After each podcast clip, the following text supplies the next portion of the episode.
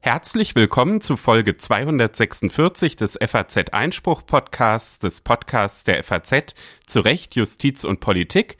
Heute ist der 8. März, Weltfrauentag. Und wir haben eine Folge, in der man das thematisch auch merkt. Mein Name ist Stefan Klenner und hier in Frankfurt sitzt mir Patrick Barners gegenüber. Hallo, Herr Barners. Hallo, Herr Klenner. Ja, wir steigen ein tatsächlich mit diesem Thema Weltfrauentag. Das ist natürlich ein großes Thema, was man nicht komplett in einer Einspruchssendung behandeln kann, aber es gibt eine Facette, die ja doch am Weltfrauentag immer wieder Thema ist, und zwar die geringe Repräsentation von Frauen in den Parlamenten. Das wird immer wieder beklagt und ein rechtspolitischer Vorschlag, um das Problem zu lösen, sind sogenannte Paritätsgesetze, also die Abfolge von äh, Kandidatenlisten verpflichtend für die Parteien so zu gestalten, dass da immer abwechselnd Männer und Frauen platziert werden müssen. Und ich werde dazu eine junge Rechtswissenschaftlerin empfangen, Laura Volk, die im vergangenen Jahr eine Dissertation vorgelegt hat, wo sie untersucht, ob dieser Vorschlag mit dem Grundgesetz vereinbar ist. 2020 hatten die Landesverfassungsgerichte von Thüringen und Brandenburg die Gesetze in den jeweiligen Bundesländern, die sowas vorgesehen haben, für Landtagswahlen verworfen, aber beim Grundgesetz kann man sich es natürlich nochmal gesondert angucken und das werden wir nachher machen. Und dann wird es gehen um eine Entscheidung des Berliner Landgerichts, die die Freunde der Literatur beschäftigt und beunruhigt. Denn das Gericht hat eine Zeitschrift verboten, die Zeitschrift Sinn und Form. Sie wird von der Akademie der Künste in Berlin herausgegeben und sie gibt es schon seit 1949 und sie hat jahrzehntelang in der DDR existiert, war dort auch ein Forum, ja, jedenfalls einer unabhängigen bis, kann man sicher auch sagen, widerständigen Literatur. Und jetzt eben in der Bundesrepublik, im wiedervereinigten Deutschland, hat ein Gericht gesagt, diese Zeitschrift darf nicht mehr erscheinen, so wie sie bislang, muss man dazu sagen, gemacht worden ist der Herausgeber einer anderen Zeitschrift, ein Privatmann von einem privaten Verlag, hat dieses Verfahren angestrengt. Jürgen Kaube, der für das Feuilleton zuständige Herausgeber der FAZ, wird uns erklären, was es damit auf sich hat. Ja, da bin ich schon sehr gespannt. Ich habe vorhin Herrn Kaube schon im Fahrstuhl getroffen und habe ihm gesagt, dass ich das klasse finde, dass er auch in so kurzer Zeit, er war ja vor kurzem schon mal hier, wieder in unserem Podcast ist und bin da auf Ihren Austausch sehr gespannt. Danach haben wir das gerechte Urteil. Da geht's um die Entscheidung der Bezirksschiedskommission in Hannover, die am vergangenen Freitag verkündet wurde. Gerhard Schröder darf in der SPD bleiben. Wir hatten das Thema bereits im vergangenen Sommer sehr ausführlich hier im Einspruch-Podcast, haben viele Hörerzuschriften dazu bekommen und machen jetzt quasi ein Update, wie es in dem Fall weitergegangen ist. Und im Literatureck wird es um eine Neuerscheinung gehen aus dem Klostermann Verlag, ein Buch mit dem Titel Demophobie. Und dahinter verbirgt sich eine sehr kämpferisch geschriebene Abhandlung gegen die Furcht vor dem Volk, wie sie sich ausspricht in Skepsis gegenüber plebiszitären Verfahren, Volksinitiative, Volksentscheid und so weiter. Die Autorin dieses Buches ist Gertrude Lübbe-Wolf, die frühere Verfassungsrichterin, und sie wird uns erklären, warum sie es beunruhigend findet, dass die äh, Parteien, die, die weit überwiegend einige Jahre lang äh, äh, doch die Ausdehnung von diesen plebiszitären Elementen im politischen System befürwortet haben, auch in der, auf der Ebene der Bundespolitik, weswegen das zurückgegangen ist und welche rechtsphilosophischen, aber auch ganz praktischen, empirischen Argumente sie für Volksinitiative und Volksentscheid sieht.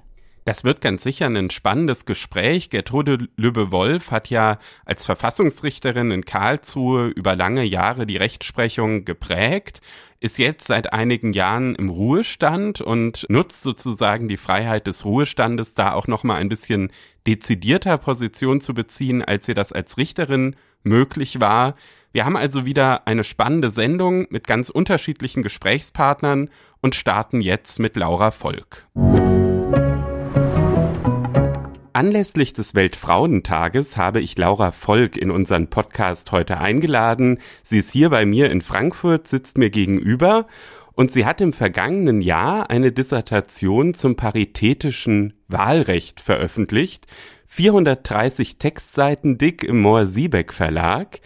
Und ähm, ja, das paritätische Wahlrecht beschäftigt sich ja damit oder verfolgt die Idee, dass die Parteien verpflichtet werden, ihre Kandidatenlisten bei Wahlen abwechselnd mit Männern und Frauen zu besetzen. Darüber möchte ich jetzt heute mit Frau Volk sprechen. Guten Morgen, Frau Volk. Guten Morgen, Herr Klenner. Vielen Dank für die Einladung. Wie ist das, Frau Volk? Wünschen Sie sich zum Weltfrauentag ein paritätisches Wahlrecht? Ich wünsche mir zum Weltfrauentag in jedem Fall ein paritätisch besetztes Parlament im Ergebnis, aber ein paritätisches Wahlrecht wünsche ich mir dafür nicht, weil ich nicht glaube, dass das äh, letztendlich eine gute Idee wäre. Keine gute Idee und in Ihrer Dissertation gehen Sie sogar noch ein bisschen weiter. Da sagen Sie sogar, das Ganze ist ein Grundgesetzverstoß und messen das an den Wahlrechtsgrundsätzen. Mit welchen Wahlrechtsgrundsätzen gerät denn Ihrer Meinung nach das paritätische Wahlrecht in Konflikt? Im Artikel 38 Absatz 1 Grundgesetz sind ja die Wahlrechtsgrundsätze verankert und in meinen Augen gerät ein paritätisches Wahlrecht mit dem Grundsatz der Gleichheit und der Freiheit der Wahl in Konflikt. Dann gucken wir uns das vielleicht mal ein bisschen näher an. Bei der Wahlrechtsgleichheit könnte man ja so auf den ersten Blick denken, da gibt's doch eigentlich gar kein Problem, denn für Männer und Frauen gelten ja die gleichen Regeln. Beide bekommen 50 Prozent der Listenplätze. Wieso ist das dann ein Eingriff in die Gleichheit? Das ist richtig. Ähm, auf den Gedanken könnte man auf jeden Fall im ersten Moment kommen. Das beinhaltet das Problem, dass nach diesem Verständnis die Rechte sozusagen an Gruppen angeknüpft werden. Also wir haben dann ein Gruppenverständnis, das eben die Gruppe der Männer und die Gruppe der Frauen als relevante Bezugsgröße statuiert. Und das ist eben im Grundgesetz nicht der Fall. Das Grundgesetz knüpft die Rechte am Individuum an. Deswegen muss man eben auch schauen, inwiefern sind eben Wahlbewerberinnen und Bewerber individuell betroffen von derartigen Gesetzen. Und wir haben einen formellen Grundsatz der Wahlrechtsgleichheit, der eben die Wahlrechtsgleichheit formell begreift, sodass für jedes Individuum geschaut werden muss, ist eben der Zählwert und der Erfolgswert betroffen. Und derartige Gesetze greifen eben in diesen formellen Grundsatz der Wahlrechtsgleichheit ein. Dann habe ich verstanden, ich muss sozusagen vom Individuum her denken und nicht von der, von der Gruppe her dann stelle ich mir das ganz konkret vor. Ich bin jetzt ein Individuum und möchte eben einen Listenplatz haben. Inwiefern bin ich da in meiner Gleichheit beeinträchtigt? Genau, diese äh, Gesetze sehen ja vor, dass die Wahllisten von politischen Parteien im Wechsel eben immer mit einem Mann oder einer Frau besetzt werden müssen. Und wenn man jetzt beispielsweise normalerweise im parteiinternen Listenaufstellungsprozess gibt es eben eine, eine Abstimmung darüber, wie die Wahllisten besetzt werden.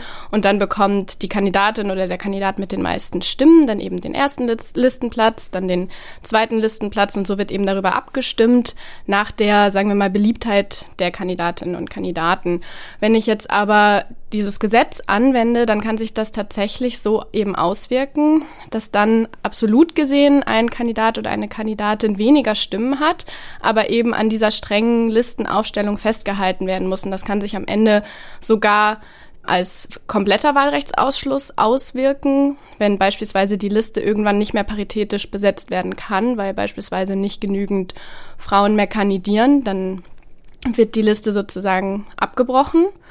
Und es kann eben auch, also es wirkt sich ja ganz unmittelbar aus, wenn man über den ersten Listenplatz nachdenkt, weil der erste Listenplatz ist natürlich sozusagen der beliebteste Listenplatz und der zweite Listenplatz ist wiederum beliebter als der dritte Listenplatz. Und es kann eben nicht mehr jedes Individuum gleichermaßen für jeden Listenplatz kandidieren, sondern es steht eben immer nur in Abhängigkeit vom ersten Listenplatz dann der, die geraden oder die ungeraden Plätze zur Verfügung. Also es ist dann zum Beispiel schwierig, wenn man sagt, der erste Listenplatz ist immer für die Frauen reserviert, dann, dann kann ein Mann gar nicht Spitzenkandidat werden, umgekehrt natürlich auch. Aber könnte man denn nicht auch Wahlrechtsgleichheit eigentlich so verstehen, dass sie gerade der Durchsetzung von Gleichberechtigung dienen muss? Also der Begriff Gleichheit und Gleichberechtigung liegt ja sehr nah beieinander. Könnte man damit nicht irgendwie sozusagen den Eingriff rauskegeln und sagen, es ist vielleicht doch gar kein Eingriff. So wird unter anderem eben auch von einigen Befürworterinnen und Befürwortern von Paritätsgesetzen argumentiert. Das ist der Gedanke der materiellen Gleichheit, dass man sozusagen die Wahlrechtsgleichheit nicht mehr formal verstehen sollte, weil eben formales Recht sich übersetzt in tatsächlich bestehende Ungleichheiten und somit eben bestehende Zustände der Ungleichheit oder Ungerechtigkeit zementiert. Und dann wird eben gesagt, dass man sozusagen über diese, diesen Gedanken der materiellen Gleichheit dann einen Maßstab gerechter Staatlichkeit sozusagen implementiert. Das halte ich persönlich aber für brandgefährlich, diese Idee, weil ich glaube, dass dadurch einfach politische Ideologien Eingang in das Wahlrecht finden und eben auch ähm, durchaus die Möglichkeit besteht, dass dann auch mal eine Ideologie Eingang findet in das Wahlrecht, die den Boden der Demokratie auch verlassen könnte. Also ich halte die Idee auf jeden Fall für, für sehr gefährlich und ich glaube auch, dass es den, den Wettbewerbscharakter der Wahl außerdem auch durcheinander bringt, weil die Wahl ist letztlich ein Wettbewerb der politischen Ideen, die durch die verschiedenen Parteien vertreten werden. Und jede Partei muss eben um die Stimmen ihrer Wählerinnen und Wähler im politischen Wettbewerb bringen. Und wenn man eben anfängt, derartige Ideen in das Wahlrecht zu implementieren, dann wird das äh, sehr gefährlich. Okay, ich verstehe, dass Sie sozusagen dann Sorge haben, dass man diesen Begriff der Wahlrechtsgleichheit quasi dann schon an, an weltanschaulichen ähm, Überzeugungen ausrichtet und heruminterpretiert, wenn man eben diese, diese formale Ebene verlässt. Wir werden gleich noch gucken, ob es nicht vielleicht auch noch Rechtfertigungsgründe geben könnte. Es ist ja so, wenn es einen Eingriff gibt, bedeutet das ja nicht, dass das automatisch unzulässig ist, sondern er könnte ja auch gerechtfertigt sein. Sie haben aber eben gesagt, Ihrer Meinung nach ist nicht nur ein Eingriff in die Wahlrechtsgleichheit gegeben, sondern auch in die Wahlrechtsfreiheit, also in den, den Grundsatz der Freiheit der Wahl. Auch das müssten Sie mir nochmal erklären. Wieso? Genau, der, der Grundsatz der Freiheit der Wahl schützt ja letztlich die freie Ausübung des aktiven und des passiven Wahlrechts. Und letztlich ähm, ist es deshalb ein Eingriff in die Freiheit der Wahl, weil eben nicht mehr jeder Wähler und jede Wählerin frei ist, ähm, nach ihren Vorlieben die Abgeordneten zu wählen, insbesondere eben in dem Listenaufstellungsverfahren, in dem parteiinternen Listenaufstellungsverfahren der Parteien. Das heißt also, dass vor allem dann auch die, die Parteimitglieder da beeinträchtigt sind. Genau, also die Listen werden natürlich durch die Parteien selber aufgestellt. Und da ist natürlich das listeninterne Aufstellungsverfahren, da ähm, sind vor allem dann die Mitglieder einer Partei betroffen. Und sind auch die Bürger in ihrer Freiheit beeinträchtigt? Jedenfalls nicht in ihrer aktiven Freiheit der Wahl, das sehe ich nicht so, weil letztlich ähm, kann man als Bürgerin oder Bürger nicht mitbestimmen, wen man letztlich wählen kann. Wir haben ja auch so kein Mitbestimmungsrecht, welche Liste uns sozusagen von der Partei ähm, präsentiert wird. Allerdings in der passiven Wahlrechtsfreiheit Freiheit durch, durchaus. Also da sehe ich auf jeden Fall einen Eingriff, weil letztlich ja auch jede Bürgerin und jeder Bürger sich bewerben kann, kann um ein politisches Mandat. Und in diese Freiheit, sich auf jeden Listenplatz frei zu bewerben, wird eben eingegriffen. Jetzt hatten Sie eben fast schon so ein bisschen übergeleitet, auch zum Thema Parteien, weil Sie ja auch die, die interne Aufstellung der Parteimitglieder angesprochen haben. Jetzt haben die Parteien ja auch nochmal eigene Rechte im Grundgesetz. Es gibt ja zum Beispiel die Parteifreiheit. Ähm, das betrifft eher so die Frage, wie sich eine Partei ausrichten darf. Da ist zum Beispiel die Tendenzfreiheit oder die Programmfreiheit einer Partei ähm, nochmal so eine Unterkategorie.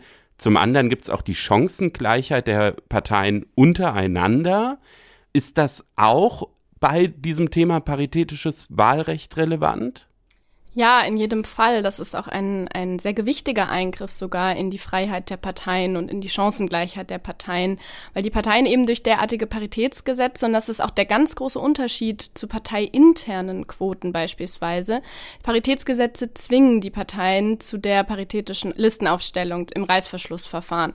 Das heißt, dass letztlich eine kleinere Partei, die beispielsweise auch einen geringeren Frauenanteil unter ihren Mitgliedern hat, auch erheblich größere Probleme haben wird, ihre Liste paritätisch aufzustellen und dann eben unter Umständen die Liste auch gekappt werden muss, wenn das einfach nicht mehr möglich ist, weil nicht genügend Frauen auch kandidieren auf der Liste. Also es ist ein ganz erheblicher Eingriff in die Chancengleichheit der Parteien und auch natürlich auch, wenn man von der Programmfreiheit der Parteien her denkt, jede Partei darf eben ihre Ziele und Inhalte selbst bestimmen. Das ist auch die Tendenzfreiheit. Sie darf selber sagen, wir sind aktiv für Gleichberechtigung, wir wollen uns aktiv dafür einsetzen.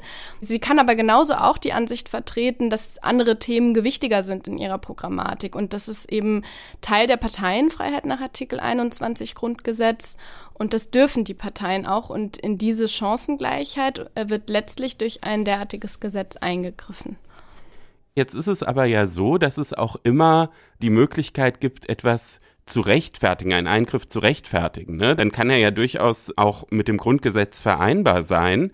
Und es gibt ja Artikel 3 Absatz 2 Grundgesetz, wo drin steht, dass der Staat auf die tatsächliche Durchsetzung der Gleichberechtigung von Frauen und Männern hinwirkt und bestehende Nachteile beseitigen muss. Das ist doch eigentlich ein starkes Ausrufezeichen. Kann man das nicht als Rechtfertigungsgrund für die Eingriffe, die Sie jetzt dargelegt haben, heranziehen und dann sagen, na ja, dann ist das mit dem paritätischen Wahlrecht am Ende doch in Ordnung? Ja, der Artikel 3 Absatz 2 ist tatsächlich ein starkes Bekenntnis für Gleichberechtigung im Grundgesetz. Es ist auch ein Verfassungsauftrag, der hat auch ein erhebliches Gewicht in jedem Fall. Im Ergebnis sehe ich es trotzdem so, dass er die Eingriffe in die Wahlrechtsgrundsätze und in die Parteienrechte nicht zu rechtfertigen vermag.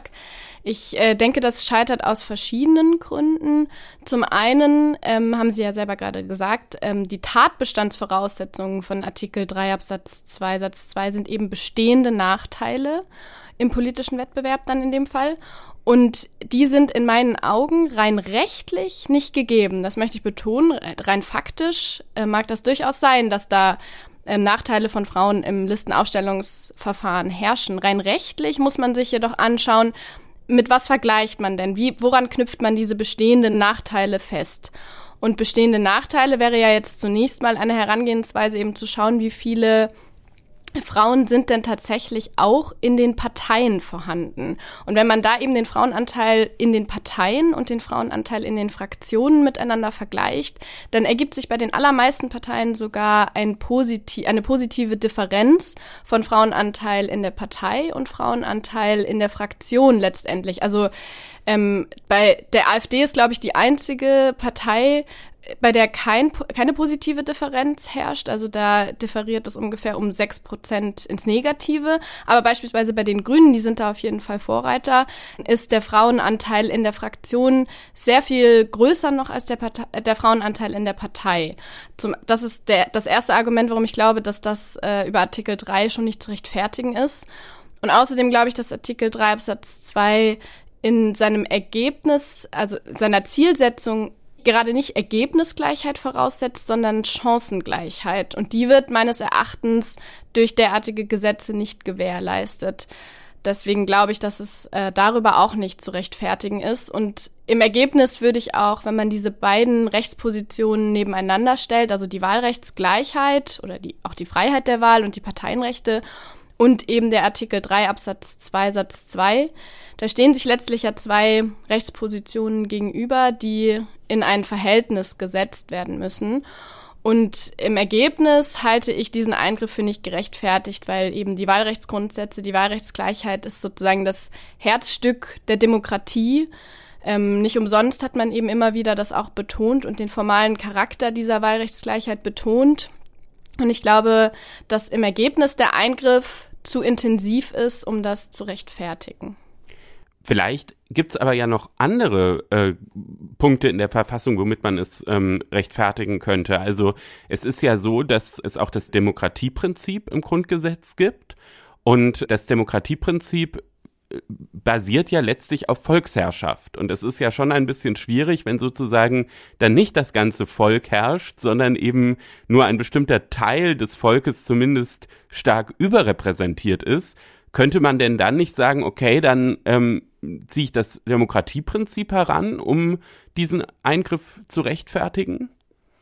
Wir haben im Grundgesetz ähm, vorherrschend den Grundsatz der Gesamtrepräsentation. Nach Artikel 38 Grundgesetz sind eben Abgeordnete, Vertreterinnen und Vertreter des gesamten Volkes.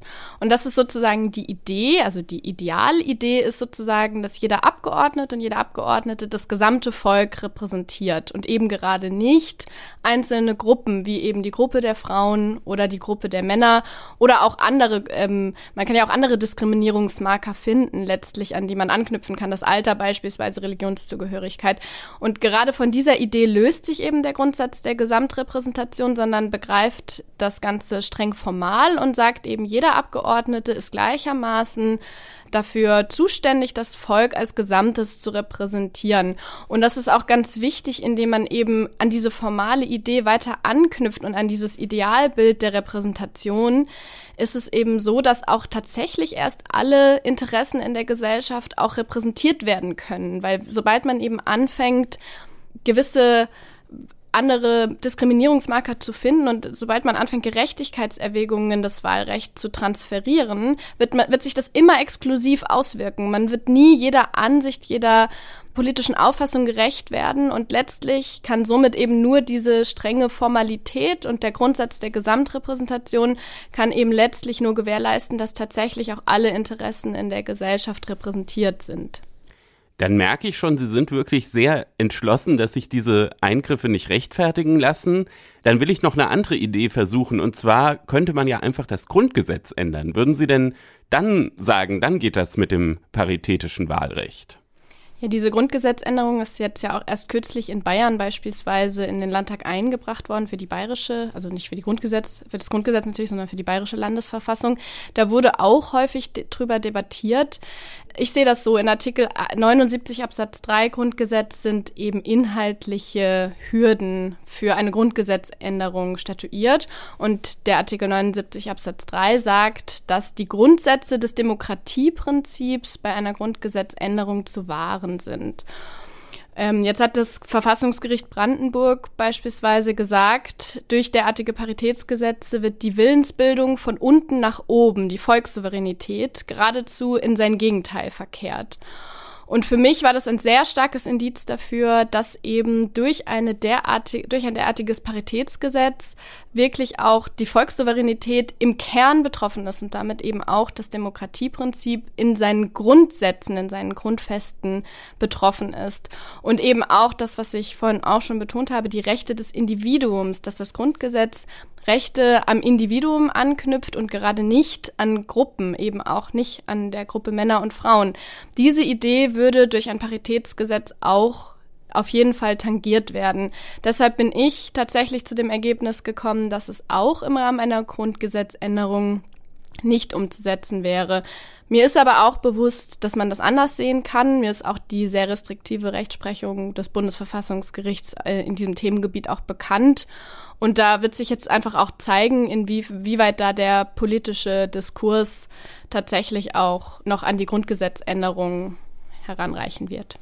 Im politischen Diskurs könnte man ja auch dieses Ziel, was Sie eingangs ja auch sich selbst zu eigen gemacht haben, dass Sie eigentlich ja schon eine paritätische Besetzung im Parlament erstrebenswert finden, nur dass Sie einfach diesen Weg des ähm, Paritätsgesetzes, dieser Pflicht der Parteien, die Kandidatenlisten ähm, im Wechsel aufzustellen, dass Sie das eben für verfassungswidrig halten. Da könnte man ja dann doch auch über andere Alternativen nachdenken, wenn wir zu unseren Nachbarn schauen, nach Frankreich, da ist es so, dass die Parteien die ähm, eben nicht solche paritätischen Listen vorlegen, bei der Parteienfinanzierung benachteiligt werden. Wäre das denn vielleicht eine Idee? Ja, das beurteile ich auch eher skeptisch, weil letztlich muss man natürlich auch schauen, dass man damit nicht über die Hintertür sozusagen auch wieder eine Benachteiligung der Chancengleichheit im politischen Wettbewerb ähm, und der Chancengleichheit der Parteien schafft. Und ähm, im Grundgesetz ist eben auch unter dem Grundgesetz auch anerkannt, dass Parteien nicht ähm, an der Finanz also dass Parteien, die nicht äh, verfassungsfeindlich sind, auch an der Finanzierung partizipieren müssen. Und dann kann man da nicht einfach quasi durch die Hintertüre wieder rangehen und sagen, wir kürzen euch die Finanzierung. Also ich, ich sehe das auch eher skeptisch. Es gibt aber durchaus sehr viele andere Alternativen, die, die ähm, auch, über die man auch nachdenken sollte und die vielleicht auch effektiv dazu beitragen könnten, dass der Frauenanteil in Parlamenten erhöht wird. Was sind das für Alternativen? Also wenn man beispielsweise ganz unmittelbar an das Wahlrecht nochmal anknüpft, gibt es eben die Möglichkeit, auch offene Listen einzuführen.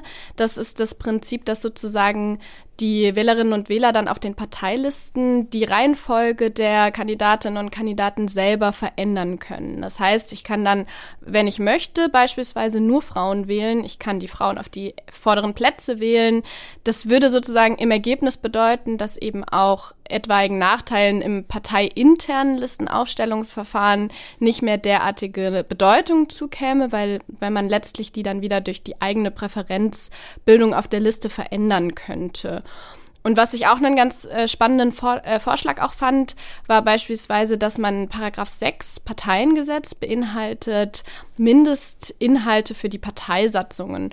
Und da kam der Vorschlag jetzt, dass man da eine Regelung mit aufnimmt, dass Parteisatzungen zumindest eben eine Vorschrift beinhalten müssen, die sich mit Gleichberechtigung in irgendeiner Form auseinandersetzt.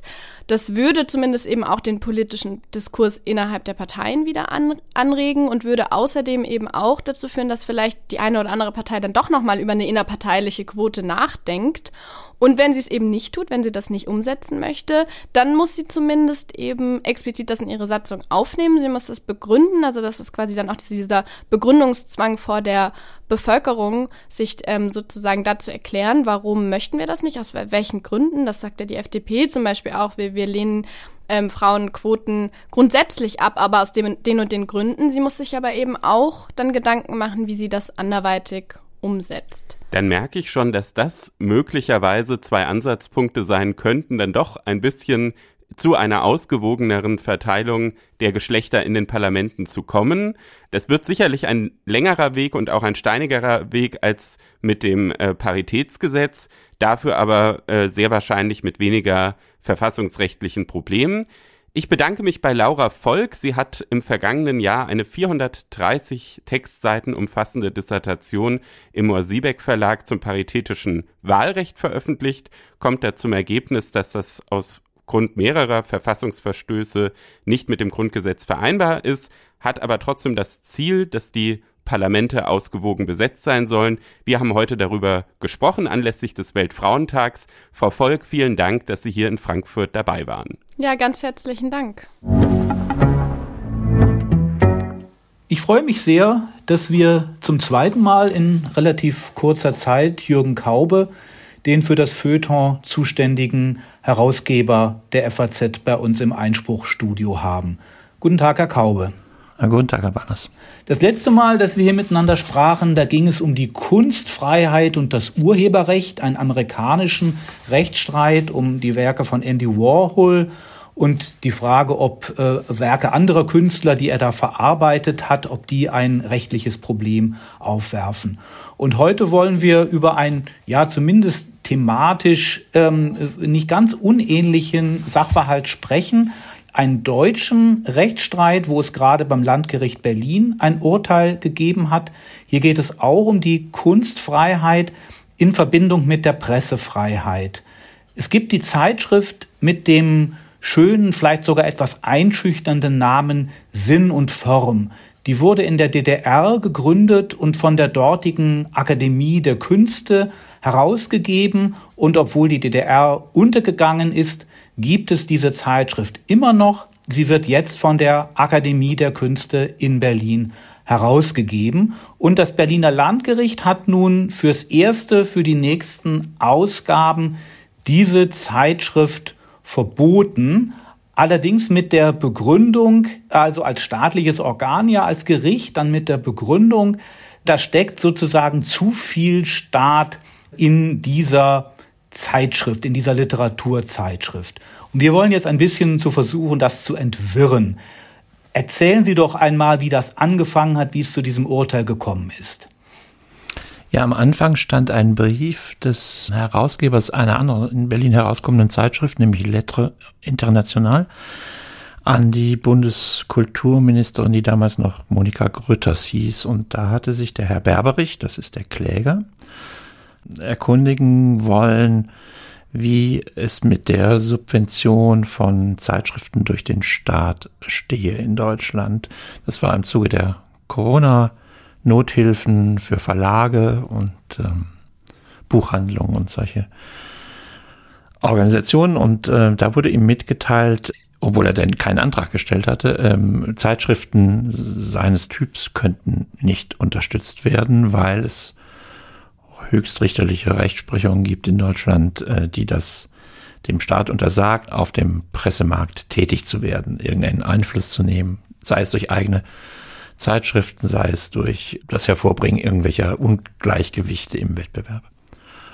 Und da hat der Herr Berberich nicht ungewitzt zurückgefragt, ja, aber wie man sich das dann vorstellen kann, dass dann trotzdem Zeitschriften erscheinen, die äh, weitgehend vom Staat finanziert sind. Und da ist eine davon Sinn und Form, denn Sinn und Form wird finanziert aus dem Etat der Akademie der Künste, der wiederum ähm, komplett aus dem Bundeskulturministerium kommt. Und dann sagt der Herr Berberich, das kann man nachvollziehen, ja, das ist doch eine subventionierte Zeitschrift, die auf demselben Markt, auf dem ich tätig bin, auch tätig ist. Und insofern dürfte das eigentlich nicht sein. Als er diese Rückfrage stellte, wurde das Ministerium etwas schweigsamer und hat nach Monaten ihm einen Einzeiler geschrieben, es schlösse sich in den juristischen Gutachten, die er inzwischen beigebracht hatte, nicht an, sei anderer Ansicht. Das war's.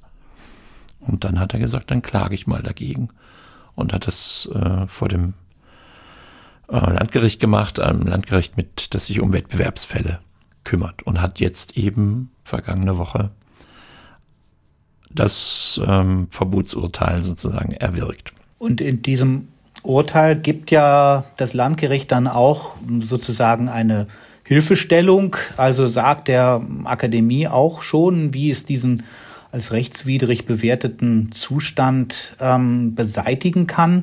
Und die Akademie, die sich natürlich wehrt, schon gegen die Klage wehrte, aber natürlich jetzt auch versuchen wird, diese Folge natürlich ab, abzuwehren, dass sie ihre Zeitschrift nicht mehr herausbringen dürfte, hat im Prinzip auch schon gesagt, dass sie das jedenfalls machen wird. Und das ist, das ist der Punkt, dass äh, gerügt wird, dass äh, in der Satzung eigentlich vorgesehen ist für Leistungen der Akademie, werden Entgelte erhoben. Also wenn man das Archiv zum Beispiel, das ist dann da genannt in der Satzung, wenn man das Archiv benutzt, ähm, dann hat man da im Zweifelsfall eben äh, ein Entgelt zu zahlen für die Leistungen, die dann die Akademie da hat. Und der analoge Fall wäre eben hier, dass eben die Zeitschrift, die ja auch heute nicht kostenlos abgegeben wird, aber dass eben äh, da dann eben eine Entgeltordnung auch für diesen Teil der Akademietätigkeit äh, beschlossen würde, ja, und dann, dann zumindest das beseitigt ist, dass das eben da, wo man sagt, kann man auch bis auf das Akademiegesetz, es gibt also über diese Akademie ein eigenes Bundesgesetz, als damals ja. die ähm, Ostberliner Akademie und die Westberliner Akademie vereinigt wurden zu einer neuen Akademie. Ja, sagt auch das Gericht, man kann da schon aus den, von den, zwischen den Aufgaben der Akademie und dem, was diese Zeitschrift macht, einen Zusammenhang ähm, herstellen. Aber ein Minimum wäre eben, dass dann diese, diese Entgeltordnung äh, erlassen würde. Ich habe mir jetzt auch das Urteil durchgelesen und ich hatte so den, den Verdacht, ja, aber wenn das gemacht wird, ist das Problem der Akademie eigentlich nicht, nicht gelöst. Denn die Zeitschrift würde dann wahrscheinlich, oder habe ich das falsch verstanden, die müsste dann viel teurer werden. Die müsste dann eigentlich teurer werden. Das ist genau der Punkt, äh, der Staat äh, soll im Pressebereich keine unternehmerischen Ziele verfolgen. Er kann natürlich ähm, Zeitschriften herausgeben. Alle möglichen staatlichen Institutionen oder staatlich finanzierten Institutionen haben eine Zeitschrift. Ich weiß nicht, die Max-Planck-Gesellschaft oder irgendwelche Bundesbehörden. Aber diese Zeitschriften sollen nicht erwerbswirtschaftlicher Natur sein. Und jetzt hat der Richter einfach nachgeschaut und hat gesagt, naja, eine geschäftliche Handlung liegt schon vor. Es gibt einen, eine Zeitschrift, die hat eine Auflage von 2.000 bis 3.000 Stück und ähm, kostet, ich muss es jetzt aus dem Kopf sagen, glaube ich, 11 Euro das Exemplar und hat drei Redakteure und noch ein bisschen Verwaltungsmitarbeiter, operiert also überhaupt nicht kostendeckend. Also der Preis müsste deutlich höher sein. Und das, äh, im Grunde genommen kann man dem Urteil entnehmen, das ist das, ähm, was ähm, den Richter jetzt äh, gestört hat, dass er sagt, hier wird, wenn man so will, zu, ich sag's jetzt etwas, etwas äh, salopp, zu Dumpingpreisen tritt eine Konkurrenz auf dem Markt für kulturell, literarisch, intellektuelle Zeitschriften auf. Und ist insofern äh, beeinflusst die Wettbewerbsverhältnisse zu der Zeitschrift von Herrn Berberich, zu diesem Lettre äh, International. Und die Akademie hatte so in dem Prozess ein bisschen so die Haltung und auch gegenüber der Öffentlichkeit, dass sie sagte, ja, das ist doch gar kein gemeinsamer Markt, diese Zeitschriften sind doch sehr unterschiedlich, also Sinn und Form doch stärker literarisch, äh, Lettre International mehr so ein Debattenjournal. Aber das hat den, das Landgericht nicht überzeugt. Äh, sie haben gesagt, die seien beide auf demselben Produktmarkt tätig. Das ist ja, wenn man das jetzt mal ökonomisch sieht, ja ohnehin immer eine ganz schwierige Frage. Ähm, sind die Leute, die Butter verkaufen und die Leute, die Gummibärchen verkaufen, auf demselben Markt für Nahrungsmittel tätig? Ja, oder würde man sagen, es gibt einen Separatmarkt für Süßwaren und einen für Molkereiprodukte? Also wo hört eine Marktgrenze auf? Äh, Im Grunde genommen könnte man sagen, jeder, jeder Euro kann nur einmal ausgegeben werden und insofern konkurrieren am Ende selbst Sinn und Form und die Gummibärchen miteinander, weil eben ein Euro, den ich für eine Zeitschrift ausgebe, kann ich danach nicht mehr für Gummibärchen ausgeben. So großzügig sieht es, sieht es die Rechtsprechung nicht, aber sie behauptet hier in diesem Fall, die Produkte seien, es steht im Urteil sogar ähm, vielleicht eine kleine narzisstische Kränkung für alle Beteiligten, die Produkte seien austauschbar. Und deswegen könne geprüft werden, ob, ob das eine Produkt eben durch staatliche Subvention, würde man das ja umgangssprachlich nennen, äh, zu einem Preis erscheinen kann, den Herr Berberich nicht setzen könnte für seinen für seine Zeitschrift.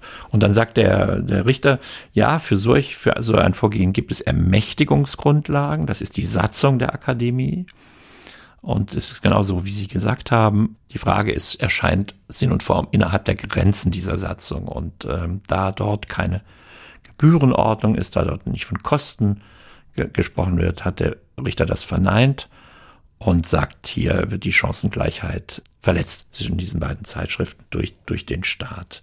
Die Akademie hat einen Etat von ungefähr 25 Millionen Euro, den sie für verschiedene Aktivitäten ausgibt, aber eben unter anderem auch für, für Sinn und Form. Und der Herr Berberich als Privatunternehmer, das, die Zeitschrift gibt es seit 1988, der kämpft ja seit dieser Zeit eigentlich ein sehr wie soll man sagen, äh, einen sehr sympathischen Kampf für seine, für sein, sein Organ, das sich auch sehr darum bemüht, internationale Stimmen äh, zu gegenwärtigen äh, Kultur- und Politikthemen zu gewinnen, also Autoren aus der Ukraine, aus Russland, aus Afrika, aus dem, was man früher mal die dritte Welt genannt hat und heute den globalen Süden. Aber auch spanische oder französische Autoren findet man. Und die, die Zeitschrift erscheint auch in relativ vielen Sprachen. Also äh, der, der, das ist schon ein Unternehmer, der, der, der auch kämpfen muss und ein, ein spezielles Produkt herstellt und ein bisschen sich sozusagen auch in der, wenn ich das richtig rausgehört habe, ein bisschen sich auch in, in seiner publizistischen Ehre angegriffen fühlt, wenn der Staat Zeitschriften herausbringt, die mit der seinen in irgendeinem Sinne konkurrieren.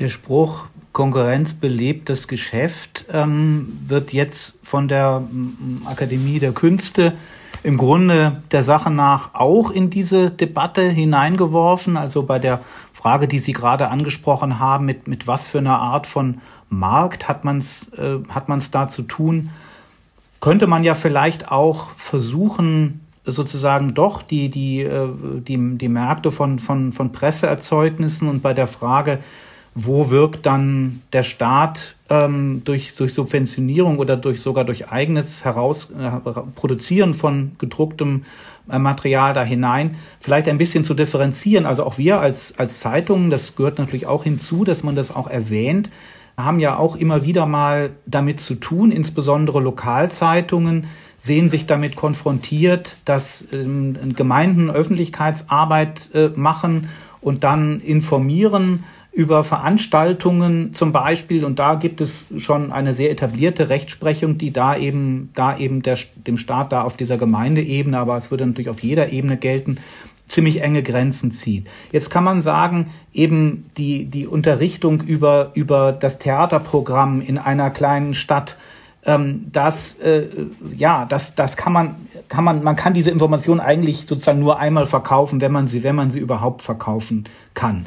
Ist es nicht bei literarischen äh, Texten etwas anders? Ist nicht der Markt literarischer Zeitschriften eher so, dass wenn es noch eine Zeitschrift mehr gibt, es dann auch noch mehr Möglichkeiten gibt für Autoren, dort zu publizieren, noch mehr Möglichkeiten für Leser, aber auch für Redakteure anderer Zeitschriften, die wiederum die Möglichkeit gibt, auf Gedanken zu kommen. Ach, den könnte man auch mal zu einem zu, äh, zu einem Beitrag auffordern, so dass eigentlich äh, Lettre International froh sein könnte, dass wir eben in Deutschland diesen diesen äh, subventionierten Kulturbetrieb ähm, haben, in, in dem es dann so wechselseitige Anregungen zwischen den privaten Organen, zu denen wir dann ja auch gehören würden äh, als, als Zeitung mit unserem Feuilleton. Da kommen ja auch äh, immer wieder lange Artikel von Schriftstellern. Wir drucken auch Gedichte, die noch nirgendwo gedruckt worden sind, ab und so. Könnte man nicht sagen, auch wir haben, profitieren eigentlich äh, davon, dass die, die staatliche äh,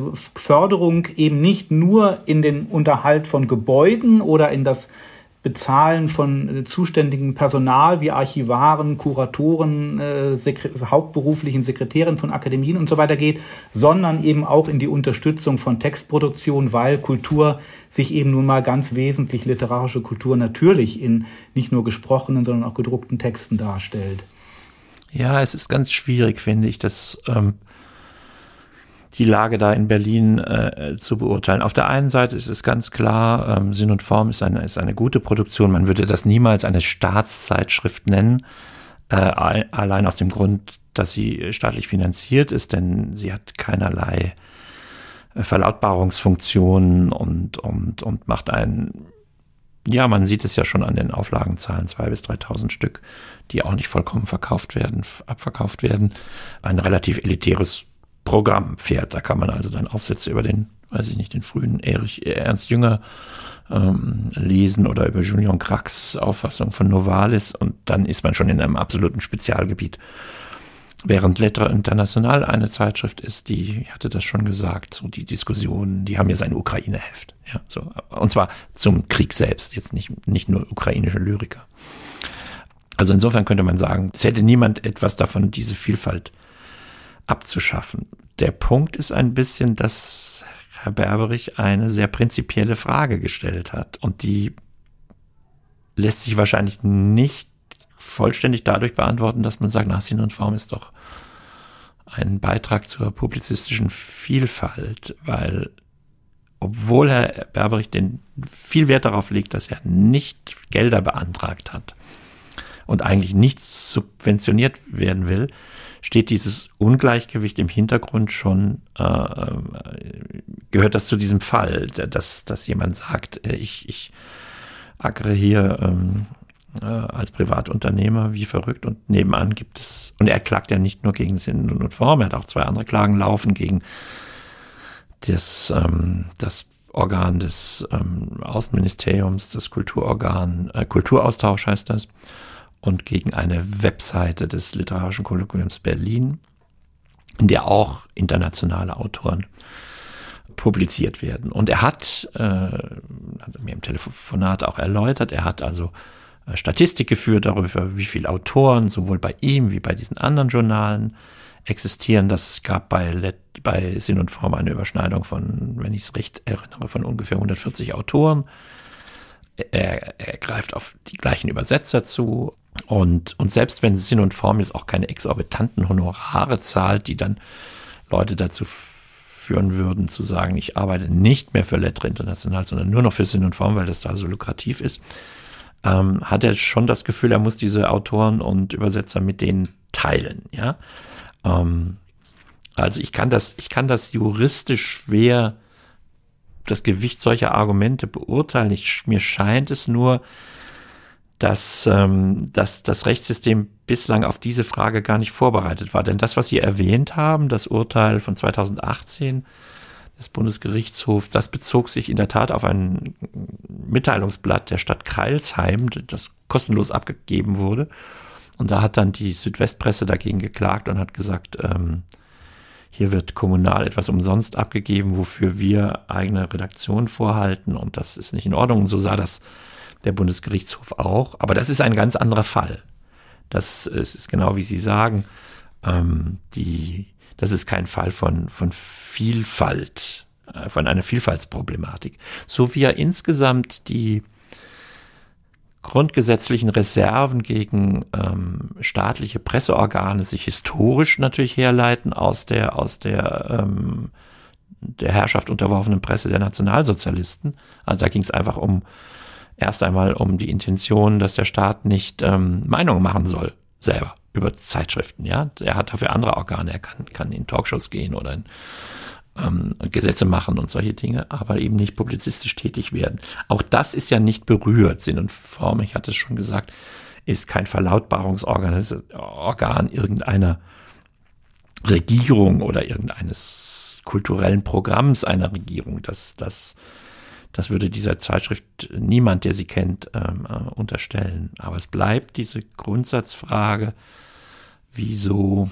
hm, Wieso gibt es staatlich alimentierte Kulturzeitschriften und andere, die in den Genuss dieser, dieser Unterstützung nicht geraten? Und mir scheint äh, die Tatsache, dass Herr Berberich sehr schnell eine Antwort bekommen hat darauf, warum er nicht gefördert werden kann im Rahmen des Notprogramms für Kultur für Corona und keine Antwort oder fast keine Antwort nach langer Zeit erhalten hat, als er fragte, wie es denn mit den eigenen Zeitschriften steht, die der Staat äh, unterhält. Mir scheint da auch eine Art Verhaltens- oder Argumentationsunsicherheit auf Seiten äh, des Kulturministeriums, wenn ich das mal so nennen darf, zu bestehen. Denn sonst hätte man ihm ja ausführlich antworten können.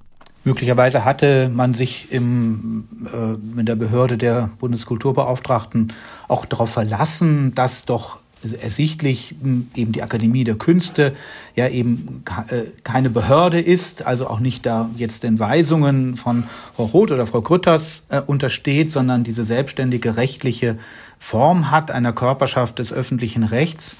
Ähm, da finde ich ja ganz interessant, dass in dem, in dem Urteil das, das Landgericht sagt, mehr darauf kommt es dann aber für unsere, wenn wir da diese das Gesetz über den unlauteren Wettbewerb anlegen, äh, kommt das da, kommt das da gar nicht drauf an.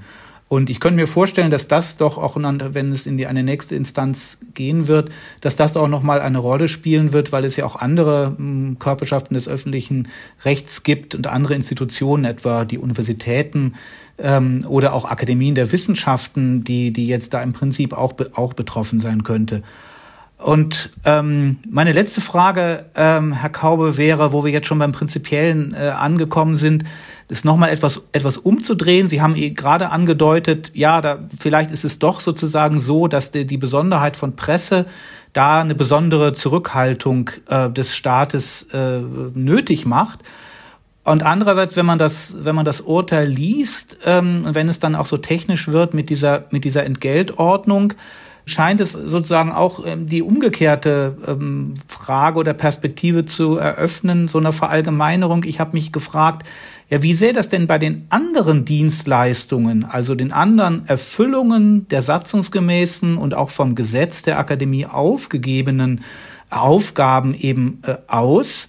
Ähm, das Gericht hat ja eigentlich, was die Zeitschrift angeht, schon ziemlich eindeutig gesagt, ja, wenn wenn es dann gemacht wird, dann muss es kostendeckend gemacht sein. Dann muss so viel reinkommen, dass das eben dann wirklich ein nicht nur symbolisches Entgelt geht ist. Aber wie sähe das bei den anderen Aufgaben aus? Beim Archiv zum Beispiel scheint es mir auf der Hand zu legen, dass das ja nicht nicht kostendeckend äh, ähm, äh, gemacht werden kann. Aber wie, wie würden Sie das vielleicht sehen, die Möglichkeit sozusagen dieser Verallgemeinerung des, des Ansatzes ähm, bei, den, bei den Veranstaltungen?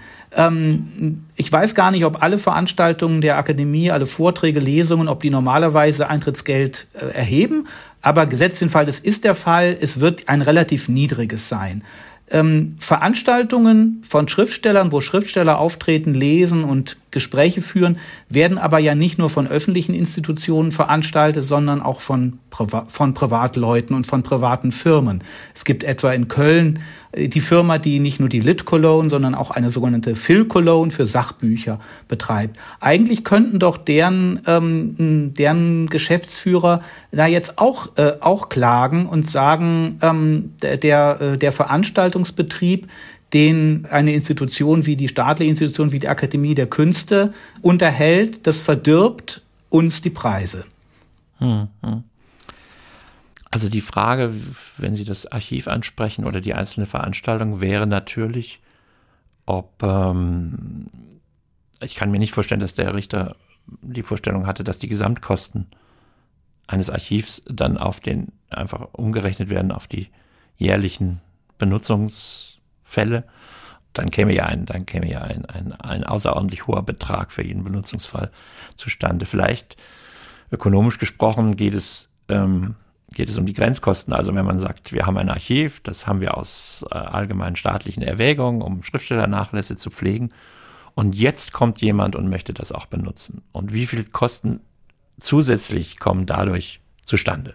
Ja, dass man sagt, die Öffnungszeiten oder eine Cafeteria muss aufgehalten werden oder ich weiß nicht, Heizung äh, für, für den Lesesaal oder solche Dinge. Das wären also die zusätzlichen Kosten zu den, zu den, ähm, zu den bereits bestehenden Fixkostenblock.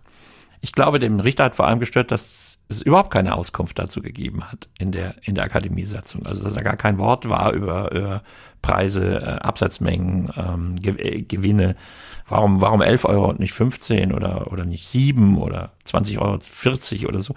Also diese komplette Auskunftslosigkeit war dann sicherlich eine Schwäche der Satzung. Man darf gespannt sein, wenn die jetzt, ich höre im Mai, könne das stattfinden, äh, ihre, ihre, ihre Mitglieder zusammenbringen und die müssen dann über die Satzung äh, entscheiden und werden ja natürlich vorher juristischen Rat einziehen, wie das dann aussieht. Was die Lit Cologne angeht, ähm, da haben Sie recht. Ich glaube, das Urteil so, wie soll man sagen, so detailfreudig es ja ist, mit der in der Frage steht in der Satzung etwas zum Deckungsbeitrag und so wenig es eben diese grundsätzliche Frage überhaupt beantwortet hat nach ähm, staatlicher ähm, oder allein privater Pressetätigkeit, so ausstrahlend könnte das sein. Es gibt nicht sehr viele Urteile auf diesem Gebiet, das muss man dazu sagen. Die Fälle sind zum Teil sehr alt. Ich glaube, auch der Kreilsheimer Fall ist äh, äh zwar 2018 das Urteil gesprochen worden, aber die Klage ist viel älter. Natürlich, wenn die Sachen in Karlsruhe an, an, ankommen, dann sind ja oft zehn Jahre vergangen.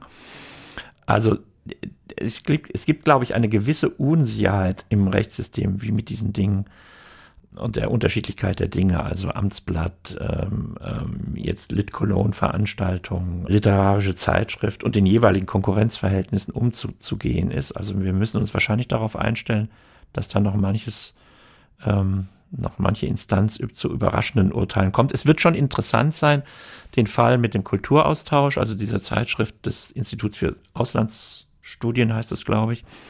Da hat nämlich der Herr Berberich nicht vor einem äh, Wettbewerbsgericht geklagt, sondern vor allem Verwaltungsgericht, also gegen das Auswärtige Amt. Und das wird wahrscheinlich ein anderes Urteil hervorbringen mit anderen Begründungen und, und man kann als Ju Nicht-Jurist nur äh, dann immer staunend davor stehen vor diesen Urteilen und sagen, aha, also die Satzung war falsch. Ähm, eine Frage, die gar niemand aufgeworfen hatte. Ähm, damit müssen wir, glaube ich, leben. Das Rechtssystem man kann da so eine, wie soll ich sagen, man kann da so eine Flipperkugel hineinschießen in das Rechtssystem, aber wo die dann landet, äh, das ist ganz unvorhersehbar. Dass die Dinge da im Fluss sind, das kann man ja auch dem Urteil äh, anmerken. Da kann man sich fast äh, an eine Stelle ähm, sozusagen also an unsere äh, täglichen Erfahrungen in der Redaktion erinnert fühlen dass kurz vor Redaktionsschluss noch eine neue Nachricht kommt oder sogar ein interessanter Text hereinkommt. So war es nämlich für die Beratungen da der Kammer des Landgerichts, als das Gutachten ähm, äh, publiziert wurde, dass der Staatsrechtler Christoph Möllers von der Humboldt-Universität für die Kulturstaatsministerin Claudia Roth erstellt hat zu Documenta und zur Frage, wie es da mit den staatlichen Rechten und Pflichten aussieht im, äh, im Kunstbereich. Äh, das war ja auch ein Thema, dieses Gutachten, über das wir hier auch mal im Einspruch-Podcast berichtet haben. Und das ist dann ganz lustig in dem Urteil zu sehen, da schreiben die Richter dann, ja, dieses Gutachten kam erst nach dem Termin, also nach unserer mündlichen Verhandlung äh, kam dann eben noch dieses Gutachten herein und das wirft eben nochmal ziemlich grundsätzliche Fragen auf, nämlich inwieweit sich auch äh, die staatlichen Angestellten und äh, auf die, auf ihre, auf die Grundrechte berufen dürfen, Dritten, Dritten gegen, gegenüber. Ja, und es ist sogar, es, es, hat sich sogar noch mehr überschlagen, weil ja jetzt noch ein weiteres Gutachten von Herrn Möllers praktisch auch nach der zum Fall Libra zum, zum Fall dieser Juristen äh, äh, Plattform, die vom äh, Bundesjustizministerium herausgegeben wurde und und äh, und jetzt von Herrn Möllers äh, sozusagen als als nicht legal ähm, äh, beschrieben wurde, woraufhin es jetzt auch äh, abgeräumt wird, dieses, dieses Ding. Das wäre fast noch einschlägiger gewesen für den Sinn- und Formfall. Ähm, aber da, damit kann sich ja dann das äh, Berliner Kammergericht beschäftigen, wenn eine der beteiligten ähm, Kläger oder Beklagte in die in die nächste Instanz gehen. Was ich höre, äh, ist das Berliner Kammergericht aber so zugedeckt mit Fällen, dass das dann frühestens in zwei Jahren zu einem weiteren Urteil kommen wird. Wir werden das Thema jedenfalls im Auge behalten bei FAZ Einspruch und selbstverständlich auch im Feuilleton der FAZ. Vielen Dank, Herr Kaube. Ja, ich bedanke mich. Unser gerechtes Urteil kommt heute nicht von einem staatlichen Gericht, sondern von einem Parteischiedsgericht, der Schiedskommission des SPD-Bezirks Hannover. Sie hat in der vergangenen Woche bekannt gegeben, dass der frühere Bundeskanzler und frühere SPD-Vorsitzende Gerhard Schröder nicht aus der SPD ausgeschlossen werden soll. Herr Klenner, Sie haben das als gerechtes Urteil ausgesucht. Erst einmal die Frage, hat Sie das Urteil überrascht? Nein, ehrlicherweise nicht. Es gab ja schon eine erste Instanz im vergangenen August, wo die Entscheidung ganz ähnlich war und Schröder ebenfalls in der SPD äh, bleiben durfte. Man muss natürlich sagen, er ist eine ziemlich umstrittene Person, auch mittlerweile innerhalb der SPD. Manche sprechen sogar davon, er sei dort isoliert. Sein Verhalten seit Ausbruch des Angriffskriegs Russlands gegen die Ukraine hat viele sehr irritiert. Er hat ja dann zunächst seine Aufsichtsratstätigkeit beim russischen Ölkonzern Rosneft noch über einen längeren Zeitraum behalten. Er ist dann nach Ausbruch des Krieges im März nach Moskau gereist, was viele ein bisschen irritiert hat. Und im April bezweifelte er dann gegenüber der New York Times, dass Präsident Putin für das Massaker von Butscha unmittelbar verantwortlich sei. Also da gab es schon einige Fragen, die dann eben auch verschiedene Gliederungen in der SPD beschäftigt haben. Es ist einem ja so aus der Berichterstattung über solche Verfahren geläufig, dass es einen Maßstab des sogenannten parteischädigenden Verhaltens gibt und das, was Sie gerade nochmal aufgezählt haben, also eine, also eine Summierung nochmal auch von Trotzhandlungen Schröders, so wurde das jedenfalls wahrgenommen. Ja, da hat man als Nichtgenosse ja schon den Eindruck haben können, das schadet der Partei. Und diesen Eindruck haben ja offenbar dann auch immerhin 17 SPD-Gliederungen gehabt, die dieses ursprüngliche Verfahren angestrengt haben. Ja, das stimmt. Und in der zweiten Instanz, die ja jetzt entschieden wurde, waren es auch immer noch sieben Gliederungen, die eben gegen diese erste Entscheidung aus dem August in Berufung gegangen sind. Und das, was Sie sagen, ist natürlich auch nicht so ganz von der Hand zu weisen. Natürlich denkt man erstmal, da hat doch die SPD möglicherweise schon von Schaden genommen. Maßgeblich im juristischen Sinne ist aber Paragraph 35 Absatz 1 des SPD-Organisationsstatuts und das zählt im Grunde drei Möglichkeiten auf, warum eben ein Parteiausschluss gerechtfertigt sein kann. Einmal ein Verstoß gegen die Statuten der SPD, gegen die Grundsätze oder gegen die Ordnung der Partei. Und nach Ansicht des Schiedsgerichts lässt sich das hier nicht mit hinreichender Sicherheit feststellen. Und warum nicht? Naja, also erstmal finde ich, und deshalb war es für mich auch ein gerechtes Urteil, weil da die Schiedskommission schon auch sehr differenziert entscheidet. Erstmal ist es natürlich so, dass Schröder nur seine eigenen Aussagen zu Lasten gelegt werden können. Also es ist sicherlich so, dass viele Journalisten und auch die Öffentlichkeit sehr, sehr kritisch sich mit Schröder auseinandergesetzt haben und das natürlich dann auch sich auf die SPD ausgewirkt hat. Aber in so einem Schiedsverfahren muss eben geguckt werden, was hat denn wirklich der Betroffene selber gesagt. Und ja, da beschäftigt sich dann das Schiedsgericht sehr differenziert, auch mit den wirklich wörtlichen Zitaten von Schröder und kommt zu dem Schluss, und das finde ich auch plausibel, dass er in seiner eigenen Vorstellungswelt, und das schreiben die auch wirklich so in der Entscheidung, dass er sich da zumindest zu Beginn des Krieges als möglichen Moderator für eine anzustrebende Verhandlungslösung gesehen hat.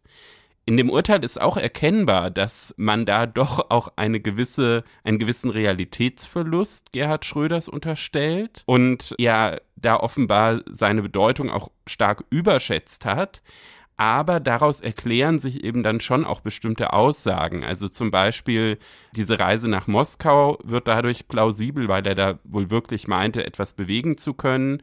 Und selbst im Juli hat er der FAZ noch gesagt, er wolle seine Gesprächsmöglichkeiten mit Putin nicht aufgeben. Auch dieser FAZ-Artikel wird im, im Urteil äh, zitiert. Und ja, es wird eben gesagt, dass auch solche realitätsfernen Positionen erstmal per se nicht parteischädigend sind. Jetzt ist ja realistischerweise das Nachdenken über eine Verhandlungslösung auch Versuche, eine solche anzustreben von deutscher Seite. Das ist ja erstmal eine Sache der Bundesregierung und äh, der Bundeskanzler, also Schröders Nachfolger, wird ja auch von der SPD gestellt und ähm, ist bei allem Verständnis jetzt äh, für diesen persönlichen Ehrgeiz da, in der Vorstellungswelt von Schröder etwas bewirken zu können. In gewissem Sinne ist er ja doch auch Olaf Scholz da in die, in die Parade gefahren. Aber ich verstehe Sie so, dass solche Erwägungen dann, dann hier für diese juristische Betrachtung nach der, nach den Parteistatuten dann eben nicht, nicht durchschlagen konnten. Richtig, und ehrlich gesagt halte ich das auch für gut so, weil dass sich sozusagen Parteifreunde mal untereinander in die Parade fahren und auch zum Beispiel vormalige Amtsträger zu ihren Nachfolgern nicht immer unbedingt besonders nett sind, das gehört zum Parteileben dazu. Maßgeblich waren hier, wie gesagt, die Grundsätze der SPD. Da wäre es sicherlich so gewesen, dass wenn Schröder Kriegsverbrechen verharmlost hätte, was durchaus im Zusammenhang mit seinen Butcher-Äußerungen auch diskutiert wurde, ob das denn so war, dann wäre sicherlich eine rote Linie auch für das Schiedsgericht überschritten worden. Wenn man sich aber die wörtlichen Zitate auch in der New York Times genau anguckt, dann ist das nicht der Fall. Er verharmlost da keine Kriegsverbrechen, sondern er bestreitet die unmittelbare Verantwortlichkeit Putins. Auch das kann man sehr, sehr kritisch sehen. Man muss sich auch fragen, auch das steht in der Entscheidung des Schiedsgerichts drin, warum Schröder denn einfach nicht mal ganz klar auch diesen Angriffskrieg auch nochmal in diesem Interview deutlich klarer verurteilt hat und dann eben nur so auf diese formale Verantwortlichkeit Putins abstellt, aber diese Schwelle Verharmlosung Kriegsverbrechen, die überschreitet er nicht. Es gab ja noch andere Punkte außer Schröders Haltung zu Russland, die geprüft wurden in dem Verfahren. Das fand ich tatsächlich auch sehr interessant. Da muss ich auch sagen, bevor ich die Entscheidung gelesen hatte, war mir das so gar nicht bekannt. Also da fand ich die Antragsteller tatsächlich auch ziemlich kreativ. Die haben nämlich noch auf zwei andere Punkte abgestellt. Die haben einmal gesagt, Schröder hätte sozusagen die Landtagswahl im Frühjahr 22 in NRW vergeigt. Das sei ihm nun auch zu Lasten zu legen. Da ist sicherlich auch dran, dass diese ganze Schröder-Debatte natürlich den Landtagswahlkampf überschattet hat. Aber wir Juristen, wir müssen ja immer eine Kausalität herleiten. Ne? Also es muss wirklich klar sein, dass er da auch eine Ursache für dieses schlechte SPD-Wahlergebnis gesetzt hat. Und da sagt das Schiedsgericht, wie ich finde auch zu Recht, dieser Kausalitätsnachweis kann so nicht gelingen, weil es natürlich auch andere Faktoren gab, die das Landtagswahlergebnis in Nordrhein-Westfalen beeinflusst haben, zum Beispiel die Performance der äh, Ampelkoalition. Und dann gab es noch einen zweiten Punkt, da muss ich sagen, wäre ich auch nicht drauf gekommen. Aber da haben die Antragsteller auch noch gesagt, ja, Schröder, der zahlt zu wenig Mitgliedsbeitrag und der sei schon deshalb auszuschließen. Und sie argumentieren da durchaus auch clever. Sie sagen, der verdient ja unheimlich viel Geld da in diesen ganzen russischen Konzernen oder hat das zumindest getan. Und dann müsste er eigentlich so viel Mitgliedsbeitrag bezahlen, dass das 10.000 Euro im Jahr übersteigt, Würde er das tun, müsste das ja gesondert im Rechenschaftsbericht der SPD veröffentlicht werden. Das ist nicht der Fall. Daraus ist zu schließen, er zahlt weniger und das sei nun ein Verstoß gegen äh, das Statut der SPD. Dem hält aber dann das Gericht durchaus auch, wie ich finde, korrekt die Beitragsstaffelung der SPD entgegen. Die wird tatsächlich in diesem Spitzenverdienerbereich, was für eine sozialdemokratische Partei auch bemerkenswert ist, ein bisschen unpräzise. Die macht nämlich äh, bei 6000 Euro und mehr quasi Schluss und sagt dann, dann muss man 300 Euro oder mehr an monatlichen Mitgliedsbeitrag bezahlen. Wenn man das jetzt mal 12 nimmt, da kommt man eben noch auf unter 10.000 Euro und deshalb, ja, zahle Schröder genug. Fand ich aber einen sehr, sehr kreativen Ansatz, muss ich sagen ja, weniger kreativ als der Wahlkampf der SPD in Nordrhein-Westfalen im letzten Jahr, an den ich mich noch gut erinnere, weil ich als Korrespondent unseres Feuilletons in Köln natürlich auch den Wahlplakaten ausgesetzt war und erinnere mich dann, dass da vor meiner Wohnung plakatiert war von der SPD, für euch gewinnen wir das Morgen. da hatte ich mich damals immer schon gefragt, ja, wen wollen die damit eigentlich mobilisieren, weil dass das Morgen kommt, ja, das weiß man ja nicht nur als, als Zeitungsabonnent, das ist ja sowieso nicht zu verhindern. Wo ist da der Anreiz, wo ist da das Versprechen? Also ich glaube, bei der Kausalitätsprüfung, wer da das ähm, äh, vergeigt hat, da wird es in der Tat nicht nur einen Schuldigen äh, geben. Ja, apropos Schuldige, also hier ist, hat es im Grunde einen Freispruch äh, gegeben, aber mh, erklären Sie doch vielleicht nochmal zum Schluss, Herr Klenner, warum Sie diesen, dieses Schiedsgerichtsurteil als gerechtes Urteil ausgesucht haben.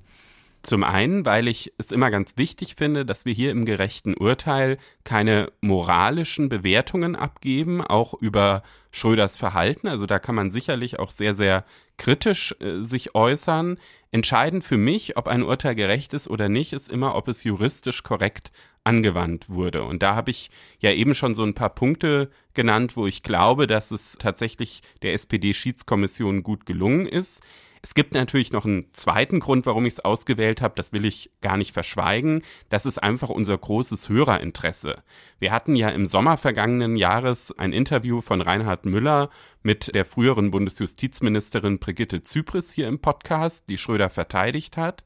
Darauf gab es eine Menge Post und es gab auch einen Gastbeitrag von einem unserer Hörer, Marco Mauer. Er ist Jurastudent aus Berlin und Verfahrensbevollmächtigter einer der antragstellenden SPD-Gliederungen. Und der hat dann durchaus auch, muss man sagen, auf einem sehr, sehr hohen Niveau einen Kontraartikel quasi gegen die Thesen von Frau Zypris auf FAZ-Einspruch veröffentlicht. Wer den Beitrag nochmal lesen möchte, kann das tun. Unter faz.net slash Einspruch testen gibt es ja unser kostenloses Probeabo für vier Wochen und es lohnt sich auch durchaus von diesem aktuellen Standpunkt nochmal diesen Beitrag von damals zu lesen. Ist denn diese Entscheidung aus Hannover, dass Schröder in der Partei bleiben darf, endgültig? Formal nicht. Also es gibt tatsächlich noch eine dritte Instanz, die Bundesschiedskommission mindestens eine der SPD-Gliederungen wird da auch diesen Weg gehen und auch da nochmal einen Antrag stellen. Man muss allerdings sagen, dass eigentlich alle Parteienrechtler, mit denen ich gesprochen habe, wo ich mich umgehört habe, davon ausgehen, dass das sehr, sehr unwahrscheinlich ist, dass in der Bundesschiedskommission da ein anderes Resultat rauskommt. Insofern, ja, kann man das Ganze wohl zumindest vorläufig als endgültig betrachten. Wir werden unsere Hörer aber natürlich auf dem Laufenden halten, wie das Ganze dann ausgeht.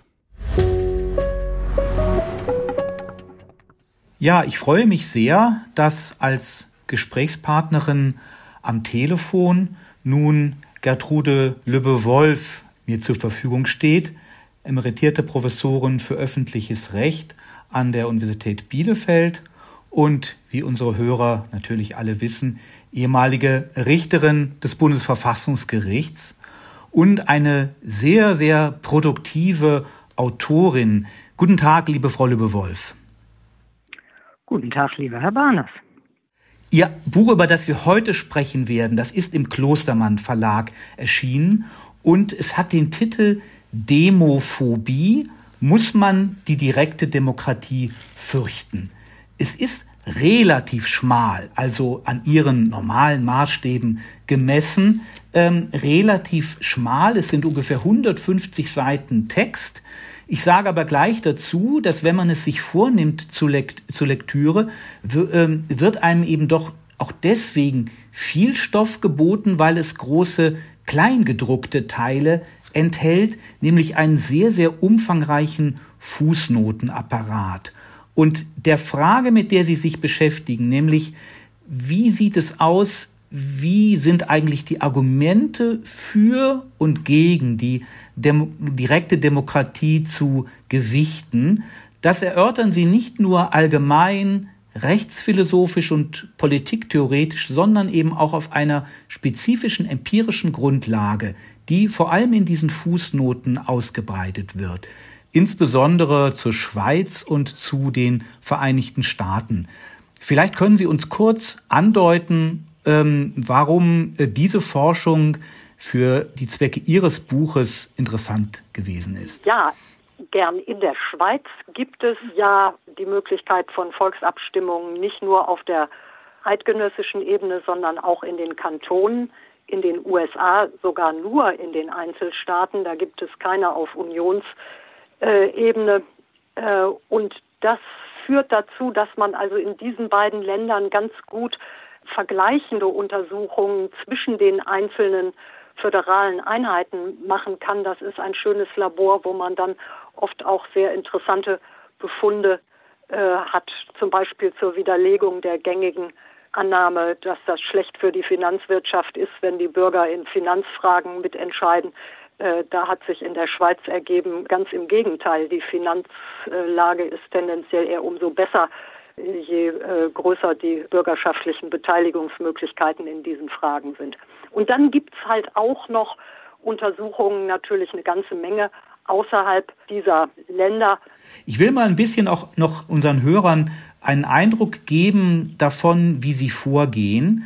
Sie haben eigentlich zwei große Teile, die aber ganz unterschiedlich umfangreich sind. Erst erörtern sie die Vorbehalte gegen direktdemokratische Entscheidungen und dann äh, stellen sie einige nach ihrer Auffassung vernachlässigte Argumente für Volksinitiativen, Volksentscheide und so weiter vor. Und mir scheint, dass eben diese Schlagseite sozusagen jetzt in der Verteilung auch des Textvolumens auch schon Ausdruck eigentlich eines Arguments ist, dass eben sehr viel schon zu erreichen ist, wenn man ähm, wenn man eben sich mit diesen Vorbehalten beschäftigt und die widerlegt und da sozusagen freie Sicht schafft. Ist ja. Ihnen das beim Schreiben auch sozusagen, war das, äh, war das auch ein bisschen eine bewusste Überlegung, auch da so ein bisschen didaktisch etwas schon mitzuteilen? Oder wollten Sie ursprünglich den, den positiven Teil auch noch länger anlegen? Nein, nein, ich habe mich mit dem Thema äh, schon über längere Zeit mal hier und da in Vorträgen beschäftigt und insofern war mir die Diskussion ja ohne dass ich schon sozusagen ausrecherchiert hätte einigermaßen, was es denn da an ähm, empirischen Erkenntnissen zu gewinnen gibt, war mir die Diskussion ja vertraut. Und von daher war mir auch klar, dass man an einigen von diesen typischen Vorbehalten, wenn man sich genauer damit beschäftigt, auch schon lernen kann, dass eigentlich eher genau das Gegenteil zutrifft von dem, was da befürchtet wird immer vorausgesetzt eine vernünftige Ausgestaltung. Das muss man immer dazu sagen und das ist auch ein, äh, einer der Fehler äh, in der öffentlichen Diskussion, dass da äh, nicht nur zu wenig Empirie äh, berücksichtigt wird, sondern auch äh, häufig viel zu pauschal über direkte Demokratie als solche geurteilt wird. Sie selber hatten eben schon ähm, erwähnt, diese Vorstellung, ja, also in Finanzfragen, da ist dem Volk aber wirklich nichts zuzutrauen, da soll es die Finger davon lassen. Das kennen wir zum Teil ja auch ähm, in einer, äh, hat, hat ja dieser Gedanke auch rechtliche Gestalt angenommen, dass in, in Bundesländern in Deutschland, wo es äh, eben diese zum Teil auch ja sehr stark ausgebauten äh, plebiszitären Elemente gibt, dass da aber Haushaltsgesetze und Dinge, die dann eben wirklich Geld kosten, die sind davon ausgenommen. Und Sie sind aber auch bei diesem Vorbehalt eben der Meinung, wenn man da näher hinsieht, ist er nicht begründet. Das sehe ich so. Und äh, dieser Vorbehalt ist tatsächlich auch in Deutschland von besonderer Bedeutung, weil etliche Gerichte auf der Grundlage solcher Bedenken die vorhandenen Regeln äh, in den Landesgesetzen, die also bestimmte äh, finanzielle oder finanzrelevante Angelegenheiten ausnehmen, dann auch noch zum Teil sehr extensiv ausgelegt haben, also denen einen weiteren äh, Anwendungsbereich gegeben haben, als das nötig wäre. Und deswegen lohnt es sich, äh, sich mit diesem Vorbehalt genauer zu beschäftigen. Der hat übrigens zwei im Grunde ganz gegensätzliche Motive. Historisch war schon in der Weimarer Zeit das Bedenken, die Bürger könnten dann womöglich nicht gewillt sein, die nötigen Staatsausgaben zu bewilligen, weil sie dafür ja als Steuer- und Gebührenzahler äh, aufkommen müssen. Es gibt aber natürlich genauso auch die umgekehrte Befürchtung, da bedienen sich die Bürger dann hemmungslos äh, selber und äh, richten eine Verschwendungswirtschaft ein. Und beide Bedenken äh, lassen sich eigentlich empirisch nicht als berechtigt äh, erweisen. Im Gegenteil. Es kann eben eigentlich nur, nur eines von den beiden äh, stimmen und insoweit möglicherweise, das, das, das schreiben Sie ja auch immer wieder, insoweit diesen Vorbehalten dann doch auch äh, Gedanken zugrunde, zugrunde liegen, ja, die man nicht als völlig unbegründet abweisen kann, ist es dann eine, eine Sache der, der Ausgestaltung der entsprechenden ähm, Verfahren, diese Risiken eben einer, ja, einer Verschwendung einerseits übertriebener Sparsamkeit, äh, andererseits da entsprechende Vorkehrungen zu treffen. Denn es handelt sich ja dann bei diesen Risiken, wo man sagt, na ja, kann man das so dem Volksgesetzgeber wirklich so zutrauen?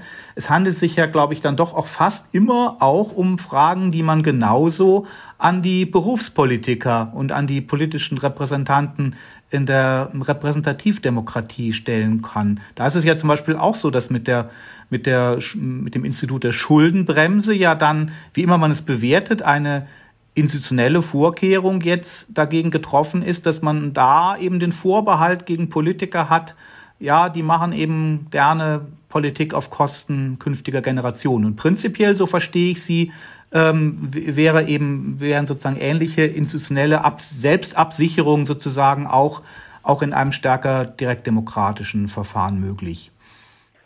Die wären möglich, aber äh, wohl auch gar nicht unbedingt nötig oder weniger nötig. Gerade diese spezielle Versuchung, äh, Politik auf Kosten künftiger Generationen durch überhöhtes Schuldenmachen zu betreiben, die ist vermutlich im repräsentativen System ja ausgeprägter angelegt, als wenn die Bürger unmittelbar selbst entscheiden. Das ist auch ein Aspekt, der kommt an anderer Stelle vor jeder Entscheidungsmodus hat ja seine Vor- und Nachteile, aber zu den äh, tendenziellen Nachteilen der repräsentativdemokratischen Entscheidung gehört halt eine gewisse Kurzfristorientierung, weil man natürlich, das ist auch so gewollt, ähm, sich bald wieder dem Votum der Wähler stellen muss und daraus folgt eine gewisse Fokussierung äh, auf den nächsten Wahltermin, vielleicht noch den übernächsten, wenn man hofft, äh, die Wahl auch noch zu gewinnen aber weiter entfernte Zeithorizonte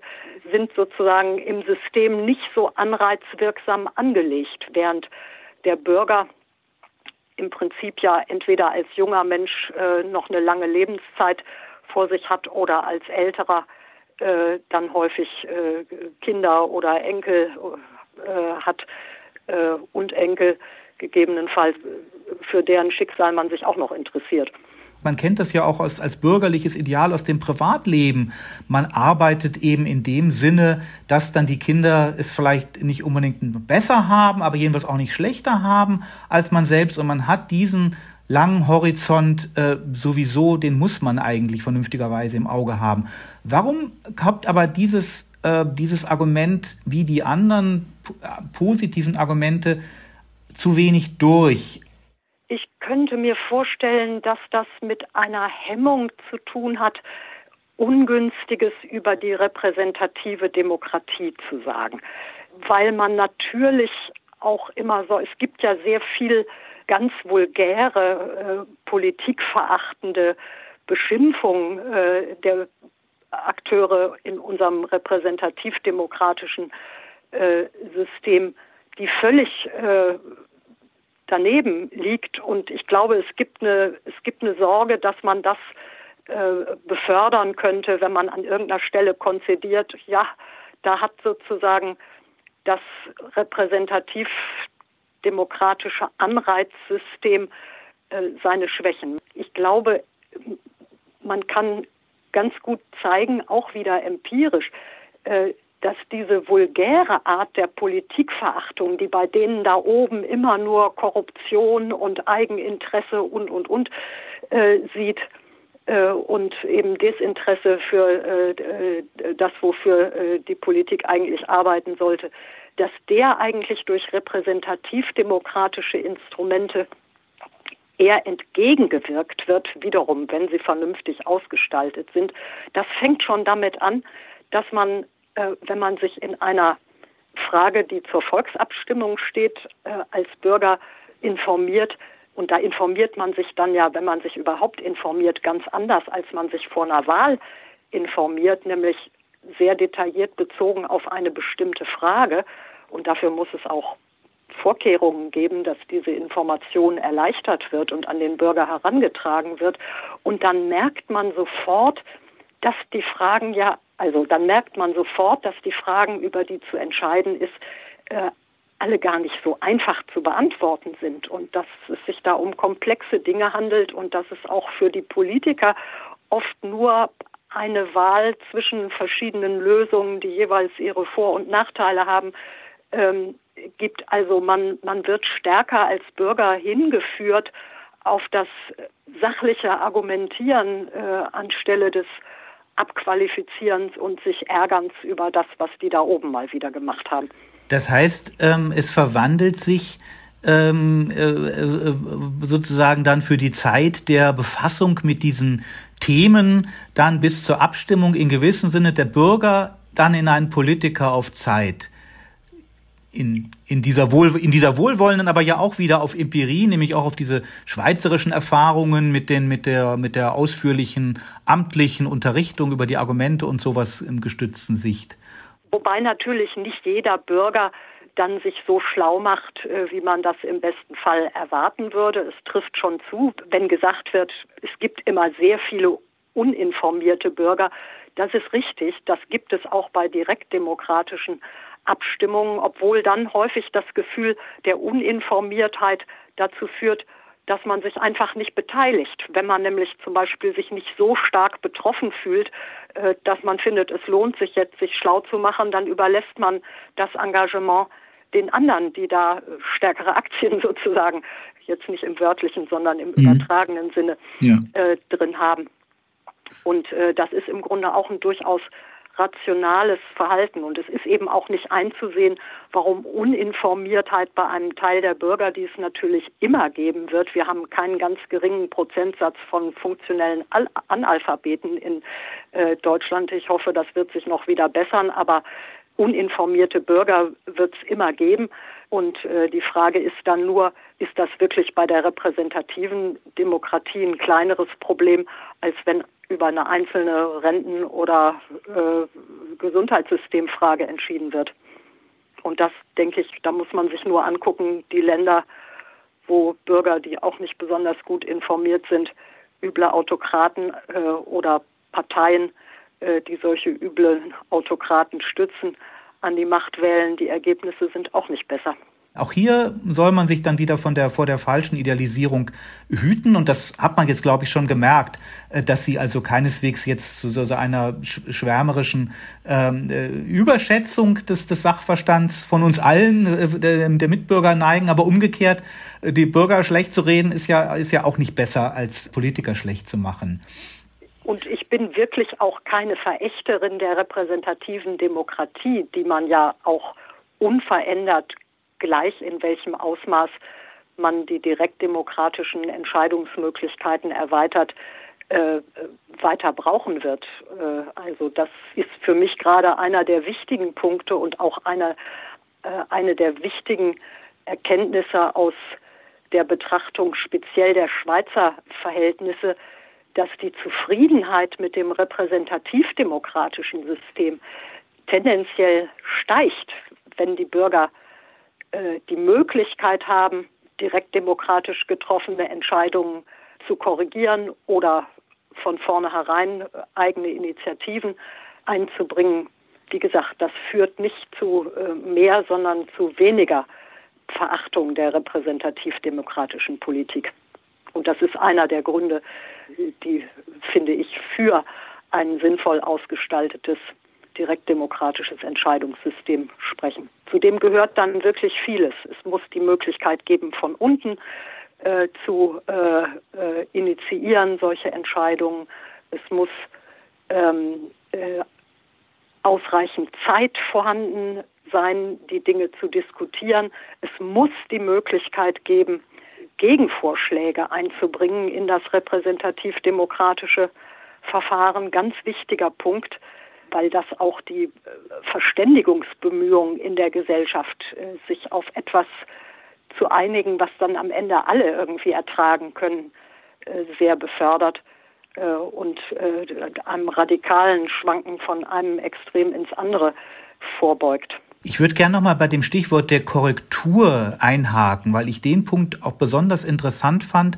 Eines Ihrer positiven Argumente ist eben gerade Fehlerkorrekturfähigkeit. Während im Repräsentativsystem ein Politiker sich einmal festgelegt haben, ein Beispiel von Ihnen ist die, der gesenkte Mehrwertsteuersatz für Hotels. Dann wird das zu so einer Ehrensache und dann will man da eigentlich unbedingt Recht gehabt haben. Und ähm, hingegen, wenn, wenn, wenn das Volk befragt wird, da meinen Sie, dass da eben doch eine, so eine größere Fähigkeit da ist, dann auch mal wieder was, was gerade zu biegen, was man, was man vielleicht nicht so in die perfekte Ordnung gebracht hat?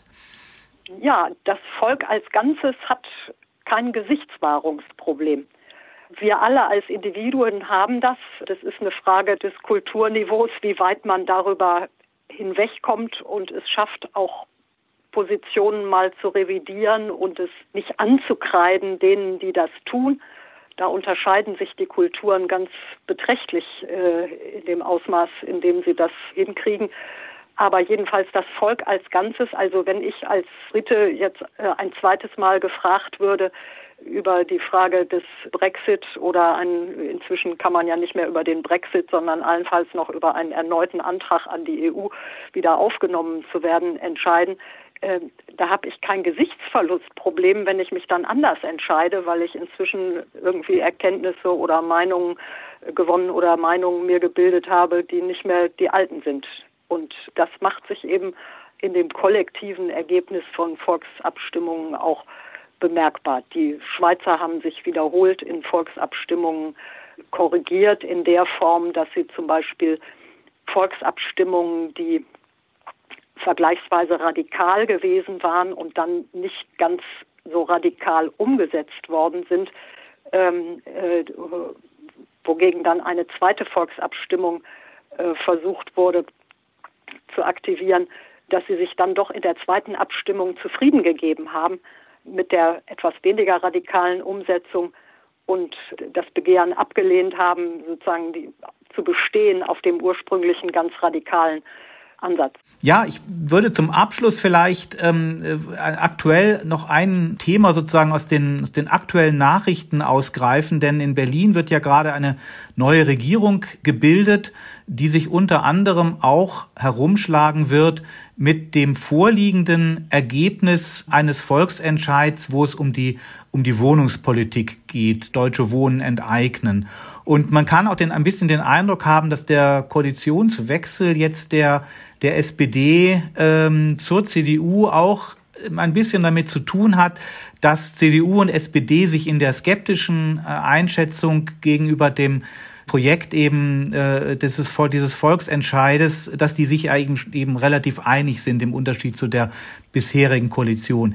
Eine Schwierigkeit bei diesem Verfahren liegt auch darin, dass die Berliner ja nicht unbedingt nicht, nicht, nicht sofort über ein Gesetz beschlossen haben, sondern sie haben einen Beschluss befürwortet, der den Senat auffordert, ein Gesetz zu machen.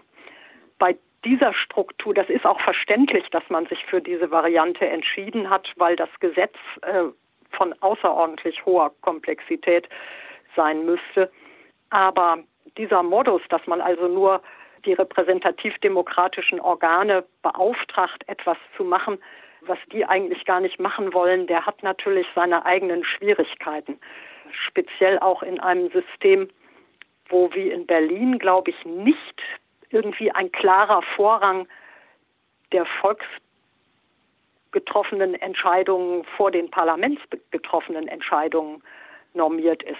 Also in den meisten Bundesländern ist es so, dass wenn zum Beispiel, selbst wenn das Volk ein Gesetz beschlossen hat, das Parlament bald darauf ein anderes Gesetz beschließen kann und sich dann eben fragen muss, ob das Volk das politisch honorieren wird oder eher nicht.